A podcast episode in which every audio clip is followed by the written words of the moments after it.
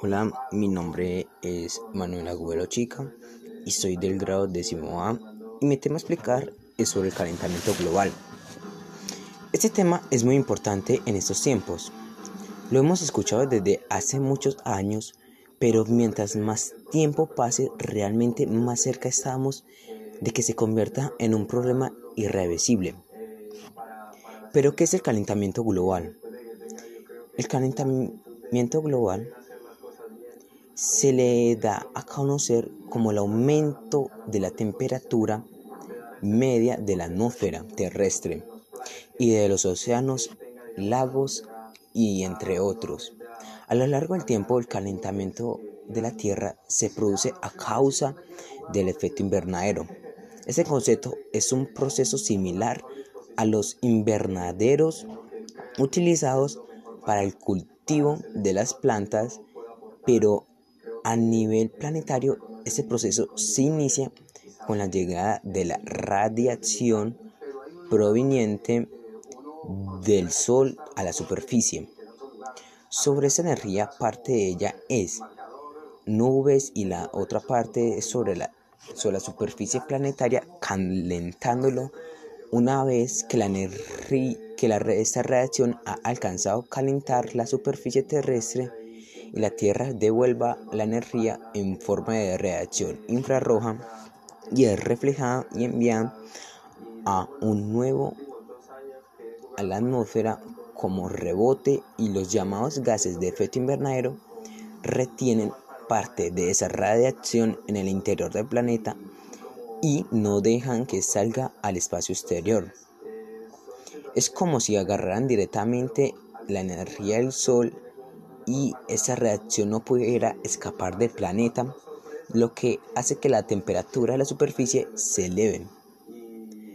Pero no tenemos que confundir el efecto invernadero, pero no tenemos que confundir el efecto de invernadero es necesario para la temperatura del planeta sea compatible con la vida.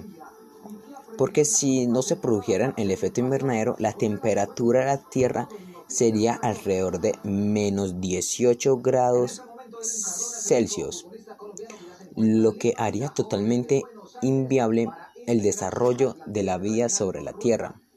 El problema está cuando los, la concentración de gases de efecto invernadero aumenta la atmósfera, la cantidad de energía que no se puede escapar es absorbida y vuelve a ser reflejada a la superficie, aumentando la temperatura de esta manera gradual. Ahora, porque no pueden escapar esas radiaciones, porque aumentan constantemente la temperatura del planeta gradualmente.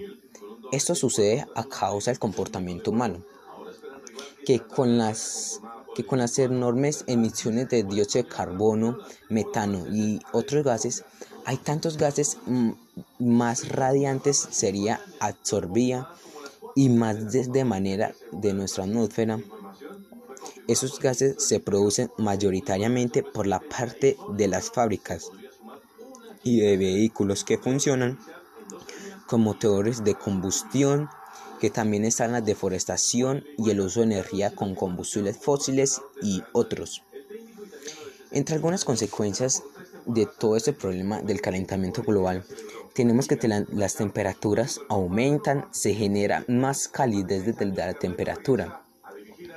Cambio en los ecosistemas, desaparición de especies animales, el derretimiento de los glaciares y con este lleva a cabo el aumento del nivel del mar. También los fenómenos naturales son más hostiles como por ejemplo las tormentas más intensas, porque mientras el océano tenga más calor, más fácil va a evaporarse y se va a producir más cantidad de vapor, en lo cual se va a transformar en tormentas, tormentas. Entre algunas soluciones, este problema tenemos, por ejemplo, a nivel nacional y nivel global. Se había creado el protocolo llamado Kyoto, el cual buscaba comprometer, comprometer a los países industrializados, estabilizar las emisiones de gases de efecto invernadero. Lo que buscaban principalmente era limitar el uso de estos gases a los países, pero realmente lo que tenemos en cuenta es que la solución más viable es empezar con uno mismo. Por ejemplo, reducir y reutilizar las cosas que usamos y ahorrar la energía.